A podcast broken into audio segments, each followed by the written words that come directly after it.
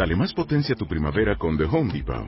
Obtén una potencia similar a la de la gasolina para podar, recortar y soplar con el sistema OnePlus de 18 voltios de Ryobi desde solo 89 dólares. Potencia para podar un tercio de un acre con una carga. Potencia para recortar el césped que dura hasta dos horas. Y fuerza de soplado de 110 millas por hora.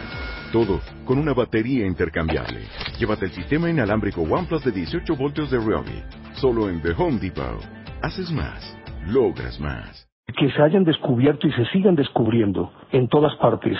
Algunos artilugios que se supone no podrían haber sido construidos por seres humanos primitivos, que mm, a juzgar por todo lo que nos dice la historia, si nos ubicamos en su instante histórico, tendríamos que concluir que es imposible que mm, una sociedad que esté saliendo apenas del neolítico sea capaz de construir instrumentos que sobrepasan toda imaginación y que aún hoy difícilmente se pueden, se pueden igualar por una parte y entender cómo funcionan. Y es apenas concebible que así sea, porque muchos de estos artilugios, de estos instrumentos o de las construcciones portentosas que cada día sueltan algunos de sus secretos, dejan entrever algunos de sus secretos.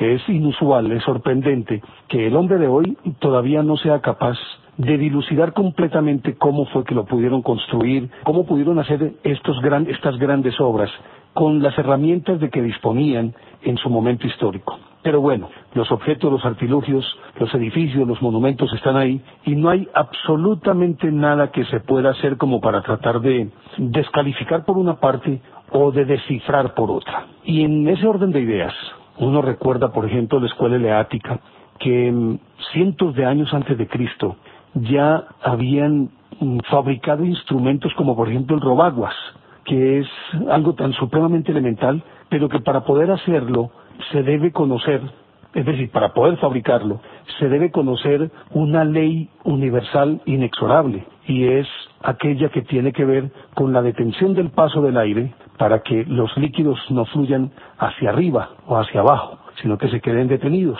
y todos lo probamos todos los días con estos pitillos con los que tomamos gaseosa, que usted le pone la parte, el dedo en la parte de arriba, en la boca superior, y lo sumerge en el líquido, o lo sumerge en el líquido y luego tapa la parte superior con el dedo, y el líquido queda retenido dentro de ese tubillo. De hecho, todavía los científicos, cuando van a hacer experimentos y van a tomar muestras, lo que hacen es justamente utilizar eso que en principio se llamaba robaguas. Ellos en aquella época fabricaban unas esferas con una cantidad abundante, dijéramoslo de poros, por los cuales salía el agua, fluía el agua y que se usaba guisa de regadera, más o menos ese mecanismo de regadera que todos conocemos. Resulta que ellos sumergían la esfera en el agua, inmediatamente ponían el dedo en esa cánula en la parte superior y el agua quedaba retenida en la esfera y podían transportar esa agua de un sitio a otro y luego regar una mata, por decir algo, simplemente soltando el dedo para abrir, abrirle paso al oxígeno o al aire para que pudiera penetrar con él por allí y empujar el agua hacia abajo. Eso es sorprendente. Y a la luz de nuestra tecnología es demasiado elemental, demasiado elemental pero naturalmente que nosotros lo usamos sin saber cuál es el principio que rige todo ese movimiento. Pero si eso somos nosotros y que seguimos sin, sin saber por qué funciona de esa manera, para los antiguos tenía que ser muy sorprendente y en efecto descubrir esas leyes que permitían que esa que es una ley inexorable de la naturaleza funcionara. Y sin embargo, en la escuela eleática, cientos de años antes de, de Cristo, ya trabajaban con este robaguas de una manera cotidiana y aunque pues la mayor parte de la gente no se preguntaba cómo funcionaba, el hecho es que funcionaba. Pero así como este invento, muchos otros que nos pasan, para nosotros nos pasan delante de nuestros ojos sin que nos detengamos a pensar por qué funciona, cómo funciona, para qué sirve, bueno, para qué sirve sí, pero cómo funciona y por qué funciona así. Y podríamos enumerar muchísimos casos lo que sucede es que son tan supremamente obvios su funcionamiento, o mejor, los efectos de su funcionamiento son tan obvios que a fuerza de verlos dejamos de verlos. Pero sí sorprende que los antiguos, decíamos, se inventaran artilugios, artefactos, hicieran construcciones portentosas, con una tecnología tan rudimentaria como la que en ese momento poseían antes de Cristo. Y uno de estos elementos, y es quizás de los más interesantes, es un mecanismo que se llama, se le ha dado el nombre de la máquina de Antiquitera. Resulta que la máquina de Antiquitera fue encontrada por un grupo de submarinistas a principios del siglo pasado.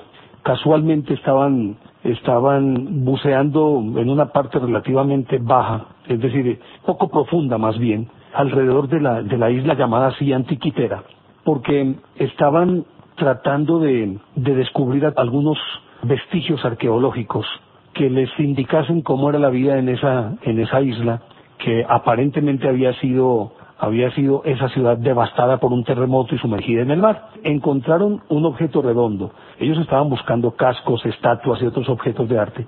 Pero resulta que se encontraron como una especie de disco y en principio no fueron capaces de determinar cuál era esa función, la función que prestaba este artefacto. Y por más que le dieron vueltas, no pudieron descubrir de qué se trataba. Y solamente hasta la década de 1950 vinieron a caer en la cuenta de para qué servía. Y era nada más ni nada menos que una computadora analógica primitiva. Pues este mecanismo resulta que consta de diversas ruedas de bronce unidas por engranajes. Las ruedas están provistas de muescas y unos caracteres que la hacen detener o avanzar, sugiriendo más bien como los movimientos astronómicos. Y hubo un arqueólogo llamado Spiridon Stice que en 1902 ya se había fijado y decía, no, esto tiene que ser un instrumento astronómico o tiene que ser algún tipo de reloj. Sin embargo, como estaba roto en varios fragmentos, cuando fue hallado este instrumento o esta máquina fallada por los buzos, pues resulta que no se dieron a la tarea como de reconstruirla bien y la dejaron por allá olvidada y como decíamos apenas a mediados del siglo alguien se interesó y vino a tratar de reconstruir el aparato y determinar para qué servía. Se supone que este aparatejo procedía de una nave, de un barquichuelo, por decirlo de alguna manera, hundido alrededor del año 82 antes de Cristo. Y se cree que el instrumento fue construido por la misma época. Luego vino un catedrático de Historia de la Ciencia de la Universidad de Yale, Derek de la Sola Price. Un día estaba paseando por el museo y se fijó en este aparatejo y dijo, bueno, ¿para qué servirá esto? Al final de cuentas, su condición de catedrático de Historia de la Ciencia de Yale le concedía ciertos privilegios y entonces pudo tomar este instrumento en sus manos. Y en 1955, después de estudiarlo durante cinco años, redactó un informe, aunque ese informe no fue dado al público, no fue dado al conocimiento del público hasta 1959. Pues resulta que Price, después de todos estos años de estudio, deducía que mm, este mecanismo había estado instalado en un armazón de madera y llegó a la conclusión de que había sido utilizado para realizar cálculos astronómicos. Naturalmente que un instrumento de estos no solamente era valioso, sino que era necesario y de primera mano, de primera mano, para realizar algunas maniobras en el mar, para determinar la posición del barco y poder navegar en un determinado u otro sentido, en una dirección u otra. Pues resulta que este instrumento permitía calcular tanto el movimiento de los planetas, los que se conocían entonces en el 82 antes de Cristo, pero al mismo tiempo no solamente era la posición de los planetas que eran vital para la navegación, sino que calculaba además en qué posición estarían esos astros en determinadas fechas a lo largo del año, como por ejemplo las más importantes en la antigüedad y que hoy pues ya no tienen tanta relevancia desde el punto de vista tecnológico para maniobrar o cosas por el estilo, pero sigue teniendo una importancia determinante en el periplo de los, o en los ciclos anuales, y me refiero a los equinoccios y a los solsticios. Pues resulta que este aparatejo, después de que hicieron la reconstrucción del aparatejo, lo reconstruyeron, pero además de eso hicieron un modelo a escala que lo introdujeron en un programa de, de computador y ya instalado en el computador, este aparatejo demostró con exactitud los movimientos de los astros del Sol, las fases lunares, que las podía determinar inclusive con un año de antelación. Y se quedaron sorprendidos, pues imagínense un aparato de estos casi un siglo antes de Cristo, en el 82 antes de Cristo. Y cuando se pusieron a analizarlo, pudieron detectar que podía calcular las operaciones de las fases lunares, el movimiento de los astros, los equinoccios y los solsticios. Y para poder que funcionara perfectamente en todos esos ámbitos, es decir, que pudiera determinar tanto las fases lunares y determinar inclusive en dónde estaría la luna dentro de un año, y además la posición de las estrellas y del sol, del sol mismo en su movimiento de traslación, lo mismo que el de la Tierra, era necesario que estuviera provisto de un diferencial, que es un mecanismo que permite regular la velocidad de rotación de un eje dependiendo de algunas, de algunas coordenadas como para visualizarlo mejor, en los vehículos de tracción mecánica, por ejemplo, en, en los tractores, resulta que al tomar una curva, pues las ruedas de la izquierda y de la derecha no, no toman la curva de una manera uniforme, sino que una debe hacer un arco más ancho que la otra. La que va por el interior, obviamente, tiene que tomar la curva de menor arco, por decirlo algo y la que va por fuera tiene que hacer un mayor arco para poder equiparar su velocidad con la de la otra rueda. Si ambas ruedas estuvieran fijas a un eje, pues el impulso sería el mismo y dificultaría el giro, además de que sería supremamente peligroso.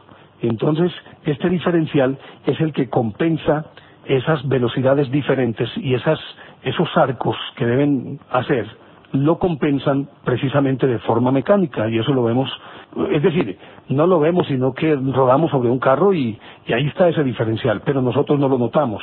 Es como para decirlo de otra manera, cuando un grupo de atletas toma la partida para una competencia, por decir algo, de los 200 metros o de los 100 metros, como se arranca desde una curva, habitualmente los que están por fuera de la curva arrancan más adelantados que los que están por el interior de la curva, porque la distancia que deben recorrer los de afuera es mayor que la distancia que deben recorrer los que están por dentro. Entonces, en la medida en que va transcurriendo la carrera, los que arrancaron después o más atrás igualan a los que arrancaron más adelante, precisamente por ese arco que es tan difícil de equiparar de no ser de esta manera.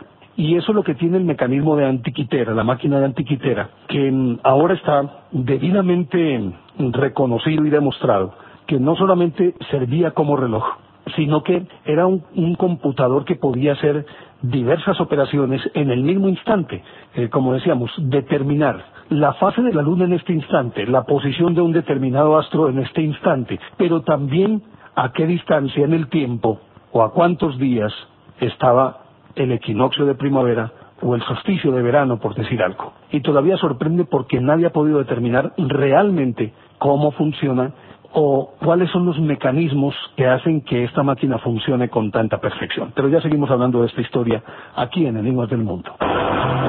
Estamos en Enigmas del Mundo.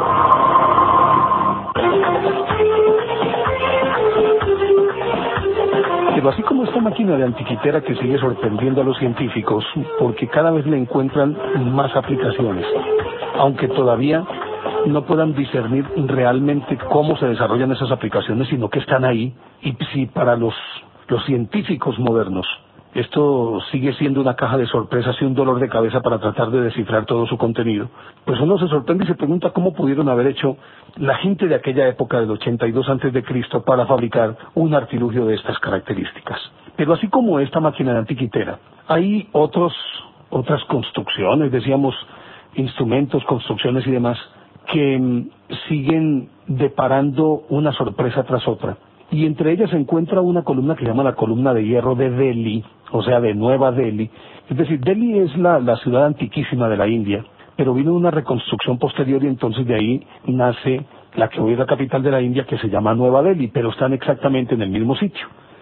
Es sorprendente y los, los que van a visitar este sitio se quedan estupefactos, porque resulta que en un complejo llamado Kutav Minar, y se llama así por una columna de, una columna de triunfo, pues, que la erigían en triunfo, que tiene 73 metros de alto, pero es construida en granito, en piedra y demás. Fue erigida en Delhi. Se dice que más o menos en el año 1193 después de Cristo, naturalmente, fue construido este complejo y es la primera mezquita de la India que se conoce como Quat ul Islam Masjid, mezquita del poder del Islam. Resulta que se asume pues que data de aquella época de la que acabo de hablar, pero lo sorprendente es que en el interior, en el patio interior de la mezquita, hay otra columna de unos siete metros de alto y esta está fabricada en hierro. Y se dice que estaba emplazada allí desde mucho antes de que se construyera la mezquita y que inclusive los ingenieros y los arquitectos que construyeron la mezquita vieron en esta columna como una señal de Mahoma para construir alrededor de ella justamente esa que ha sido la se conoce o es la decana de las mezquitas pues de la India. Pero luego de ser analizada esta columna se han dado cuenta los estudiosos que esa columna fue trasladada allí más o menos unos 500 años antes de Cristo. Pero al ser examinada la columna, se asume que tiene más o menos entre 3 y 4 mil años de haber sido hecha la columna. Y lo más sorprendente de todo, y es ahí donde comienza el misterio, es que siendo de 7 metros de altura y entendiendo que es una columna que pesa más o menos unas 6 toneladas, de acuerdo con los primeros estudios que se hicieron, estaba formada por varias piezas soldadas de una aleación de hierro especial, que es hoy totalmente desconocida, puesto que no contiene ni fósforo ni azufre y que desde hace cuatro mil años impide la formación de óxido en esa columna. Por ninguna parte le encuentra algún, algún segmento de la, columna que, de la columna que esté oxidado. Pero luego fue examinada de nuevo y se encontró que no tenía ninguna juntura, ningún empate. En principio dicen que esta columna pudo ser parte de un templo del estado indio de Bihar consagrado a Vishnu, que es el, el dios hindú de la conservación. Y pudo haber estado emplazada esa columna en este templo más o menos en el siglo V, en el siglo V después de Cristo. Entonces ya no son dos traslados, sino que serían tres. Porque resulta que de acuerdo con la historia, en este templo de Vishnu fue emplazada esa columna traída de otro sitio en donde había estado erigida durante varios miles de años, como decíamos, tiene unos cuatro mil años de antigüedad esta columna y luego de, ser examinada, es decir, en principio se dijo que estaba formada por piezas. Y si por piezas, pues bueno, es mucho más viable y factible que al ser empatadas las piezas, estas se puedan ir montando la una sobre la otra hasta alcanzar esos siete metros de altura. Y es decir, las piezas serían soldadas ya estando la, la columna emplazada en un determinado sitio y levantándose de manera vertical. Pero resulta que después se encontraron que esta columna es de una sola pieza. Y por lo tanto, si de una sola pieza debió ser vaciada en un molde y en una posición horizontal. Es imposible construirla de manera vertical y que sea una sola pieza. Pues resulta que, de acuerdo con esto, como decíamos, tiene 7 metros de altura, pesa unas 6 toneladas, pero al preguntarse el por qué es inmune a la oxidación, y mucho más en una tierra en la que oscilan los climas húmedos y cálidos constantemente, una tierra sometida pues a la estación de los famosos monzones, que cae una lluvia torrencial, que se presentan huracanes, que los huracanes de allá son, pues también se les llaman monzones o ciclones también en el Pacífico, pero lo cierto es que son fenómenos atmosféricos de una violencia impresionante con muchísima agua, truenos y de todas estas cosas y sin embargo con todo y ello sometido a, ese clima tan inclemente, no tiene el menor asomo de oxidación en ninguna parte esta columna. Pues se sabe que en Europa, por ejemplo, tuvieron que transcurrir unos 1500 años más, mejor dicho, hasta, hasta finales del siglo XIX, para que pudieran construir obras de este tipo, porque hasta ese momento se carecía de la técnica necesaria para fabricar una columna parecida.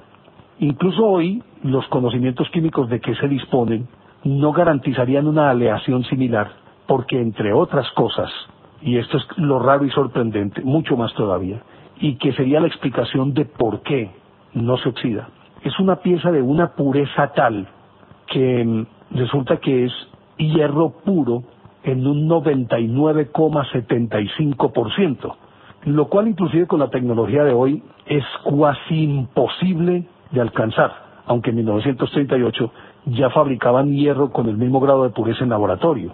Y bueno, en laboratorio, pero, pero no a esa escala. Pero en circunstancias normales como construyeron, bueno, ni tan normales, en las circunstancias prehistóricas en que construyeron esta pieza, no tenían ni las herramientas, ni el conocimiento, ni los hornos que les permitiera alcanzar el fundido de esta pieza a las temperaturas que se requieren. Y hoy es muy, pero muy difícil que se pueda encontrar algo de hierro con una pureza, con, con tal pureza, es que 99,75% de pureza, ya con eso se puede decir que es, el 100%, apenas queda un 0.25% de impureza.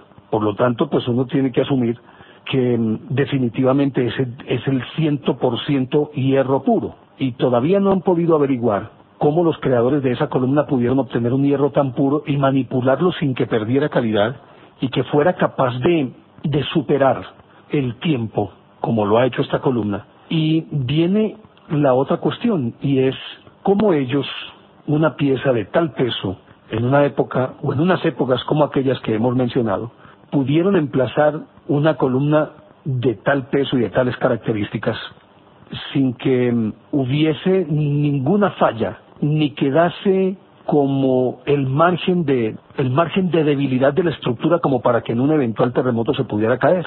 Y decimos esto porque en donde está emplazada hoy esta columna en Delhi, varias veces esta mezquita ha sido prácticamente derruida por terremotos y por otros eventos como incendios. Sin embargo, la columna se mantiene enhiesta y está emplazada en la base original, que es una base de piedra. Y no le ha pasado, es decir, la columna, pues por ser una columna de hierro, por más que se caiga no le va a pasar nada. Pero se sabe a ciencia cierta que jamás se ha caído esa columna de ese sitio. Pero resulta que en los emplazamientos anteriores también logró sobrevivir a las inclemencias del clima y también, dijéramoslo, a las eventualidades que proceden de, un, de una catástrofe de la naturaleza, es decir, léase terremotos, erupciones volcánicas, inundaciones y demás. A todo eso pudo sobrevivir sin ningún problema.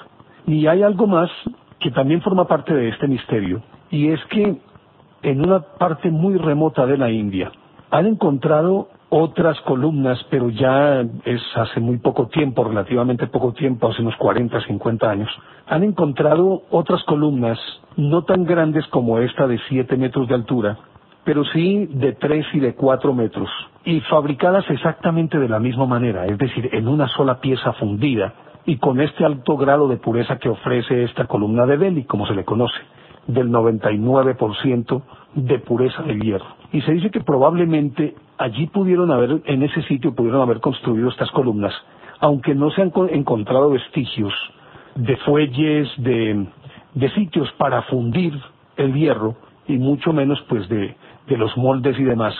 Y se sabe que esas columnas tienen más o menos la misma edad de esta de Delhi, de unos cuatro mil años de antigüedad.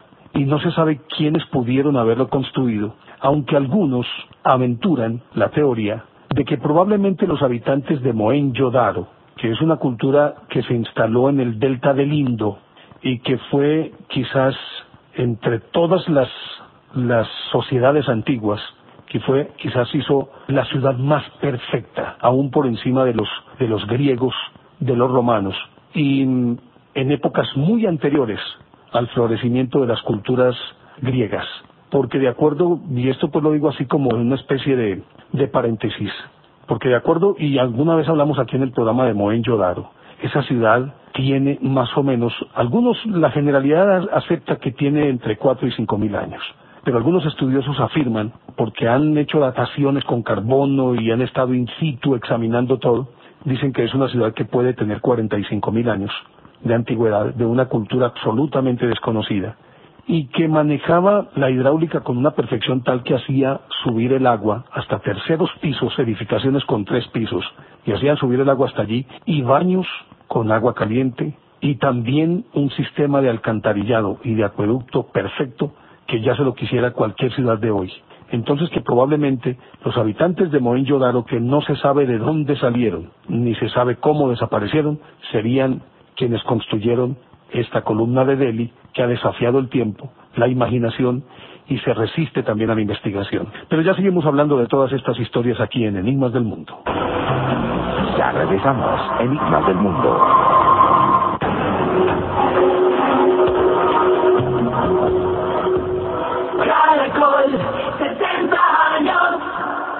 Cualquier hora es buena para escoger lo que tú quieres. Escoge tu vida. Colmena BSC. En Caracol Radio, esta es la hora. En Caracol Radio, son las 11 de la noche y 34 minutos.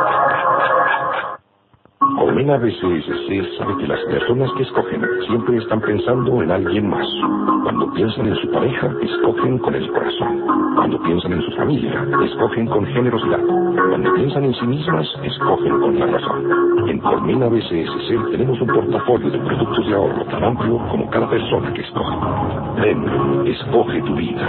Colmena BCSC. Colmena BCSC, la marca de BCSC, vigilado Superintendencia Financiera de Colombia. BCSC, establecimiento Este domingo a las 12 de la noche, en Nuevo Mundo de Caracol Radio, el calentamiento global. América Latina. James desató severas inundaciones en Haití y República Dominicana. Dos mil personas murieron. ¿Qué es el calentamiento global? Estamos frente a una catástrofe. ¿Qué opinan los expertos? ¿Qué hay que hacer para detenerlo? Estos y otros interrogantes.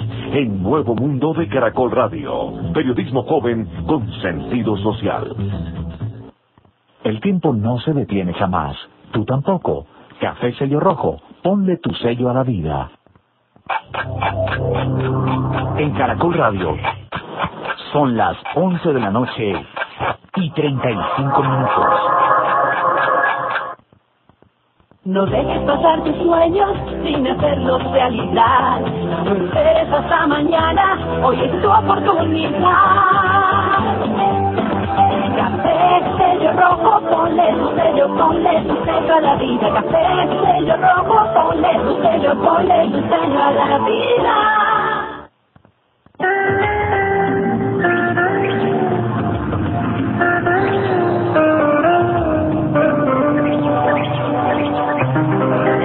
Había una vez un mundo lleno de enigmas, misterios, mitos, leyendas, hechos increíbles e historias extrañas. Resuelva los enigmas del mundo con Néstor Armando en Caracol.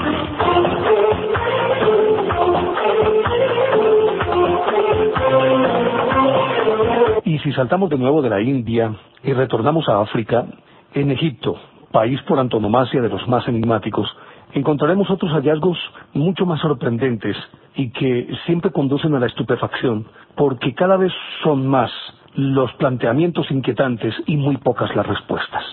Pues uno de estos casos es el que ocurre en el templo de Seti, en Ávidos, o Abidos más bien, Allí en este templo fueron descubiertos unos extraños jeroglíficos sobre una columna y estos jeroglíficos, es decir, jeroglíficos y figuras.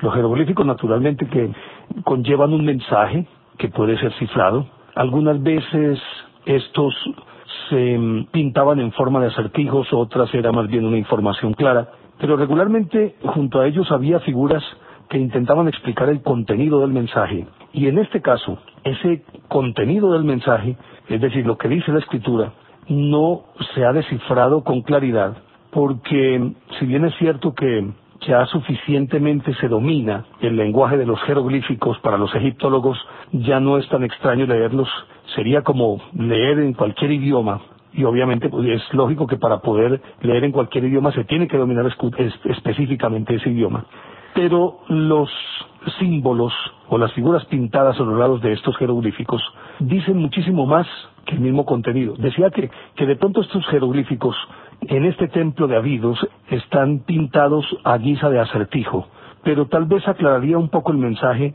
estas figuras que hay a los lados. Allí hay pintados en alto relieve algunos dibujos que sin lugar a dudas uno tiene que asociarlos con un submarino un tanque de guerra incluido su cañón, buques cañoneros, helicópteros y aviones en general. Y pues naturalmente que para los estudiosos encontrar estos dibujos ha sido ahondar muchísimo más en el misterio de los egipcios, porque resulta que la construcción del templo de Seti se calcula fue u ocurrió más o menos en el 3000 antes de Cristo y por lo tanto supongamos que hubiese vivido muchísimo tiempo Seti vamos a poner en promedio, vamos a ponerle 70 años. Y esto en gracia a que mm, algunos faraones egipcios vivieron muchísimo tiempo, como lo señala, por ejemplo, Pepi, que se considera el gobernante más longevo de la historia. Gobernó durante 90 años Egipto. Ramsés II también fue un hombre de un reinado extensísimo. Y entonces, en aras de la discusión, aceptemos que este Seti vivió 70 años, pongámosle 80 años. Y entonces si se construyó en el 3000 antes de Cristo, pues a esos 3000 habría que restarle simplemente 80 años, dando por descontado que en el transcurso de su vida se construyó este templo. Entonces, rebasan mucho los 2900 años la construcción de este templo y por lo tanto la inclusión de estos dibujos en alto relieve en las paredes del templo. Los estudiosos, intentando encontrar el significado de todo esto, llegaron hasta los jeroglíficos, pero estos escritos en forma de acertijo y algunos deformados. Los confundieron muchísimo más. Con el tiempo encontraron que esos jeroglíficos, los originales, habían sido retocados con el paso del tiempo y se les había agregado argamasa o yeso, tanto para reconstruir los textos, aunque algunos sostienen que simplemente para borrar todo aquello que se remitiera a Seti o que hablara de Seti, porque era costumbre de los faraones tratar de borrar todos los, los vestigios que mm, hablaran de la grandeza del anterior faraón, y en muy buena parte esto ocurría porque los faraones siempre pretendían adueñarse de los logros obtenidos por los faraones anteriores. Como quien dice, si estos habían triunfado en una guerra cruenta y había sido una, victoria brillante, simplemente se la apechaban, se aprovechaban de ella, borraban todo lo que sugiriera que habría sido en tiempos de otro faraón y ellos se adjudicaban tales victorias. Entonces dicen, bueno, probablemente alguien posteriormente quiso borrar a Seti o simplemente añadirle algunos datos sobre esa grandeza ya tan envejecida. Pero resulta que cuando fueron a hacer lo mismo con el alto relieve que lo examinaron estos dibujos, estas figuras que allá aparecían, encontraron que provenían exactamente de la época en la cual se dató, o sea, tres mil años antes de Cristo. Como quien dice, estos sí no habían sido alterados, sino que se mantenían intactos. Como decíamos, figuras que uno las mira y dice, tiene que ser un submarino, esto es un tanque, no de otra manera se puede pensar qué tipo de vehículo es este aparte de un buque cañonero o de un helicóptero o de un avión. Y entonces, por más que han tratado de encontrarle un significado, sobre todo las figuras, se han tenido que contentar con adelantar simplemente teorías e hipótesis y nada más allá de ello. Inclusive algunos intentan ver con estas figuras, intentan ver son símbolos rituales o mágicos rituales o muy correlacionados con la religión o con naturales con la religión que ellos practicaban en aquella época. A decir verdad, las figuras del helicóptero, el buque de guerra, el tanque, el submarino y todo esto, por más que han intentado encontrarle una explicación relativamente lógica, no han podido y se siguen haciendo estudios que han, llegado, han llevado a conclusiones tales como, por ejemplo, las proporciones de estos vehículos reconstruidos en computador y obviamente concebidos a escala tienen las proporciones perfectas y las características aerodinámicas, hidrodinámicas y todo lo que usted quiera como para que los artilugios en cuestión puedan desempeñarse en su campo con bastante fluidez y eficacia. En el caso de los aviones, para cortar mejor el viento, en el caso de los buques, para cortar mejor el agua, en el caso del submarino, para poder hacer un vacío que le permita avanzar a una mayor velocidad, y en el caso de los tanques, que incluye algo que inmediatamente lo remite a uno a esa cadena que sirve de propulsión, o sea, las famosas orugas, y allí perfectamente se puede evidenciar algo que nos remite inmediatamente a la oruga.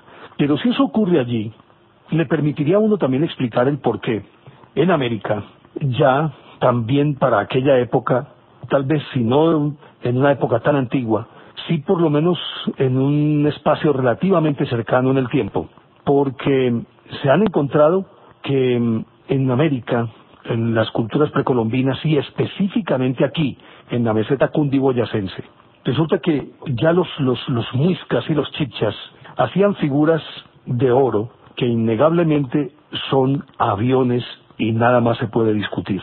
Aviones con su timón atrás, su aleta levantada, algunos de ellos con sus alas en forma de delta, otros mm, con alas un poco más convencionales, con su carlinga incluida, es decir, la cabina en donde van los pilotos, evidentemente se observa en la parte anterior de, estas figuras, y que justo en la trompa ellas, estas figuras que son innegablemente aviones, ofrecen unas caras antropomorfas, algunas muy dicientes, pero que no desdibujan en nada el sentido del vehículo en sí mismo y son ni más ni menos aviones. Y estamos hablando de aviones que, entre otras cosas, de acuerdo con estudios que se han hecho, datan de mil años atrás, no antes de Cristo, sino de mil años atrás. Y si usted gusta, puede ir al Museo del Oro en Bogotá y allí encontrará las muestras de estos aviones que fabricaban nuestros chipchas y muiscas. Por lo tanto, habría que pensar que existía una tecnología avanzada que si no era compartida entre las diferentes sociedades, así fuera de manera independiente, ya todas conocían los mecanismos, los rudimentos, las bases y naturalmente la tecnología suficiente como para poder construir aviones. Diferente es saber si en efecto los volaron o no, pero aquí también habría que agregar que de acuerdo con lo que dice el Rig Veda, el Mahabharata, el Ramayana, los textos hindúes antiquísimos, ellos, los dioses, en las guerras que libraron, pues utilizaban los famosos bimanas que eran unas especies de platillos volantes, eran platos en el sentido literal de la palabra, que se desplazaban a altísimas velocidades por el aire y que se concatenarían con aquellos discos de oro batido que aparecen en las en la gliptoteca de Ica, que son unos platillos, como su nombre lo indica, construidos en oro, y que eran propulsados a partir de las vibraciones generadas tras golpear con diferentes mazos y en distintas partes ese disco que se levantaba y cambiaba de dirección justamente a partir de la vibración que se creaba al ser golpeado una determinada parte del plato con un determinado mazo. Y volvemos a remitirnos entonces otra vez al África y hay que volver a Egipto, porque allí en Saqqara, ahí en 1898 se descubrió una tumba en esa ciudad egipcia de Saqqara, que según investigaciones databa del año 200 antes de Cristo y no le prestaron en principio como mucha atención y era que había una maqueta dentro de la tumba que lo asociaron con figuras de pájaros, con un grupo de figuras de pájaros.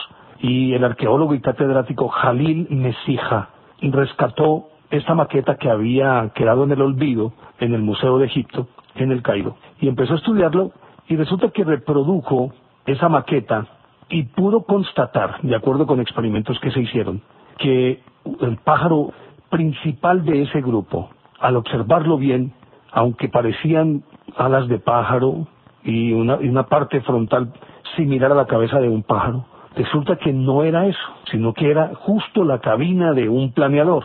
Pues él se tomó la molestia de fabricar ese planeador como prototipo y lo reprodujo a una escala mayor y lo echó a volar y funcionó. Y resulta que ese planeador de esa cara después de ser examinado y puesto a volar, para muchos dicen fue simplemente un truco barato por parte de Mesija. Sin embargo, otros reprodujeron el experimento y pudieron constatar que en efecto ese pájaro volaba y era exactamente igual al que se encontraba presidiendo ese grupo de pájaros que mm, formaban la maqueta extraída de esa tumba en la ciudad de Saqqara. Esto nos, nos lleva a pensar que en efecto en la antigüedad ya fuera de manera independiente o simplemente porque se compartieron los conocimientos. En muchas partes del planeta el hombre logró remontar el vuelo mucho antes de Cristo y lo hizo de una manera eficiente y con una tecnología tal que es muy parecida, si no, si no tan parecida, igual a la tecnología moderna que permite al hombre embarcarse en aparatos construidos por él y alcanzar hasta dos y tres veces la velocidad del sonido. Pero ya seguimos hablando de esta historia aquí en Enigmas del Mundo. Estamos en Enigmas del Mundo.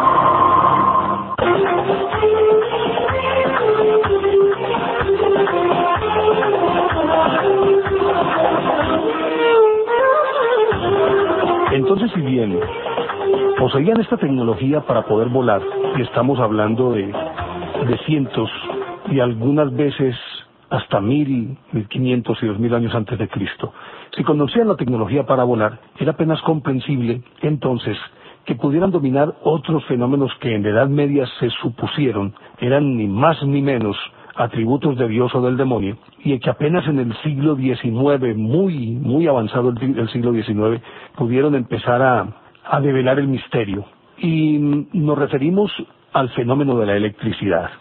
Yo recuerdo que cuando estábamos pequeños, cogíamos una, una peinilla y nos frotábamos el cabello con la peinilla, la pasábamos rápidamente varias veces y luego algunos papelitos pequeñitos, tipo confeti, esparcidos en una mesa, inmediatamente la peinilla los atraía. Y ese fenómeno es ni más ni menos que la, que la electricidad. Y si uno puede reproducir eso de una manera tan elemental y tan rudimentaria, pues es apenas comprensible que las sociedades antiguas conocieran este fenómeno y si no lo dominaban absolutamente, sí por lo menos podían entrever algunos de los secretos de la electricidad. Pues resulta que en 1936, durante unas excavaciones que se hicieron en el monte Kujar, Rabois, al sur de Bagdad, se descubrió un recipiente de barro, como una especie de ánfora o jarra, por decirlo de otra manera, y dentro de ella había un cilindro de chapa de cobre, como una especie de estuche dentro de esa jarra, y dentro de ese estuche había una barra de hierro. En principio no le pararon muchas bolas a esto, pues porque no lo podían comprender para qué podría servir un artefacto de estas características. Pero pudo más la curiosidad y esa curiosidad que es característica con, con los grandes descubridores, con los genios. Vino un arqueólogo austriaco de esos curiosos, curiosos y experimentadores, llamado Wilhelm Koenig, que se puso a estudiar esto y pasó un buen tiempo en el museo, hasta que descubrió que simplemente estas vasijas eran ni más ni menos pilas que podían producir energía. Eran una pila. Pues lo que contenía dentro era dijéramoslo de una manera muy elemental, era como una especie de dinamo, algo por el estilo, que podía generar electricidad, y él adelantó varios experimentos, entre los cuales el cilindro lo llenó con un líquido ácido, como por ejemplo ácido acético o cítrico, y al entrarse en contacto con lo que contenía dentro, se producía una tensión que generaba hasta dos vatios de potencia al entrar en contacto líquido con el cilindro y la barra de hierro ni más ni menos energía. Pero se preguntarían, bueno, ¿y, para qué podría servir esto si apenas producía dos vatios y era una vasija relativamente pequeña? Pero si esto se hiciera a una mayor escala, pues lógicamente que la potencia necesariamente tenía que aumentar. Y reprodujeron el experimento. Y el experimento dio el mismo resultado, aumentó el batiaje producido por la interacción de esos líquidos, de ese ácido con el cilindro y la barra de hierro. Y entonces llegaron a una conclusión que pareció muy interesante. Aparejado a este hallazgo, habían encontrado también algunas figuras revestidas con una fina capa de oro. Pero también en las cercanías existían otras figuras que mm, también estaban recubiertas de, de una capa dorada. Pero era evidente que ese, esa capa se había logrado o había logrado la delgadez de esa capa, se había logrado a punta de martillo. A punta de martillo o simplemente se había moldeado a partir de calentar el metal a tal punto que lo hiciera maleable para poder convertirlo en esa lámina. Sin embargo, las primeras figuras, es decir, no estas en las que se evidenciaba el uso del martillo, sino las otras, no tenían ni un rastro de golpes de martillo.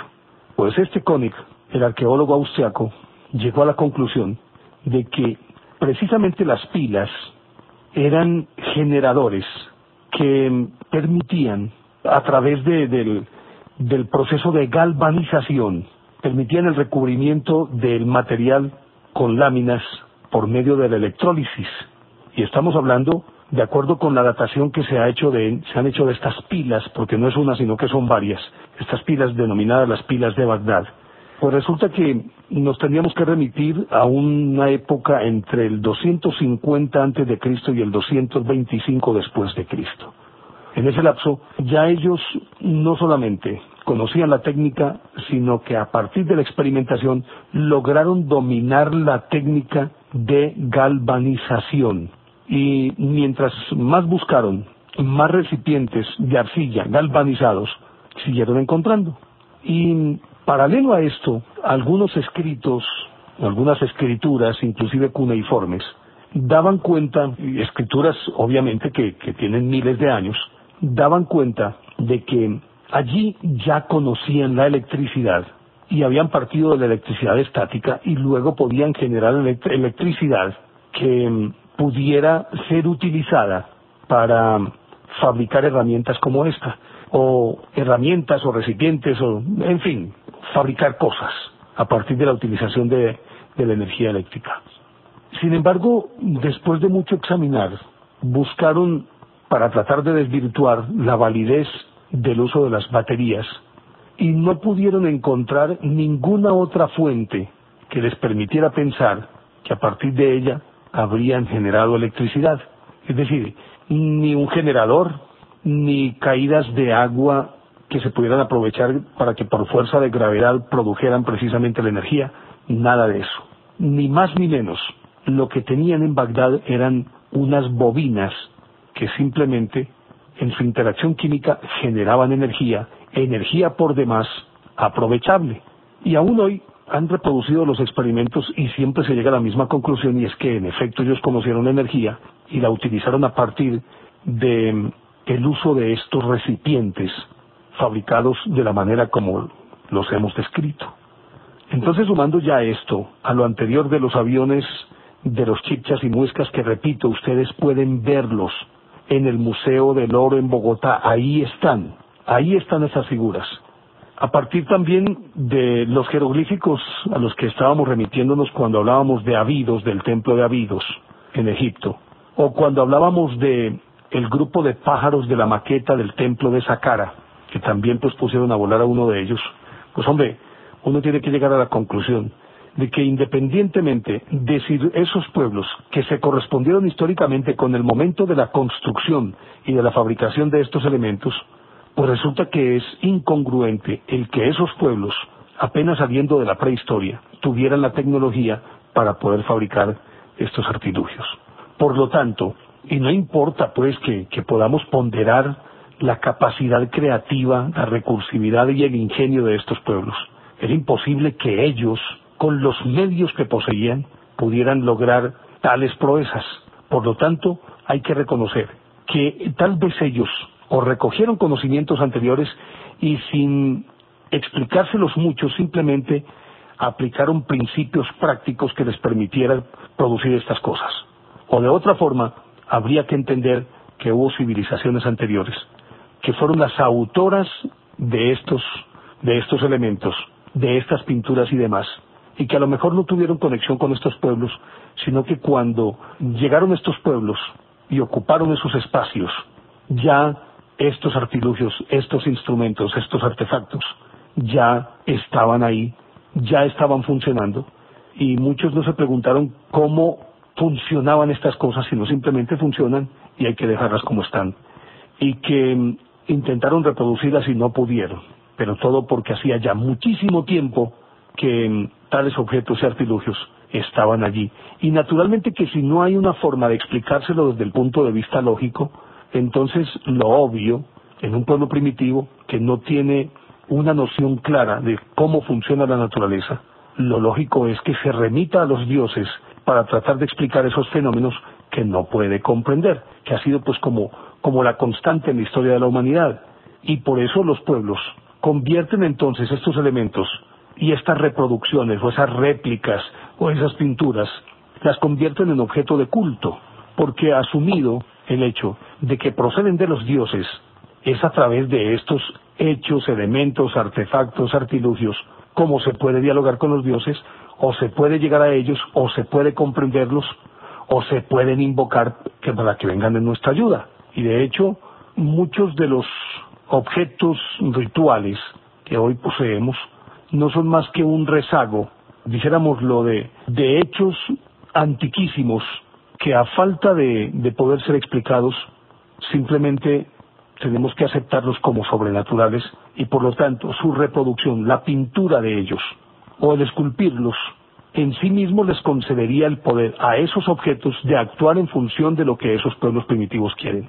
Y ni más ni menos esos son los tótem, y esos son algunas de las imágenes o objetos de adoración que tuvieron los antiguos, que tal vez uno los podría ver de manera amorfa, pero que vagamente podrían estar simplemente reproduciendo algo mucho más antiguo que fue real, pero que al no ser explicados necesariamente procedían de la divinidad, y si de la divinidad, divinidad que no estaba ahí, pues lógicamente era de esperarse que las divinidades volvieran por eso, por esos objetos, a los que consideraban no solamente tesoros, sino también fuente de conocimiento.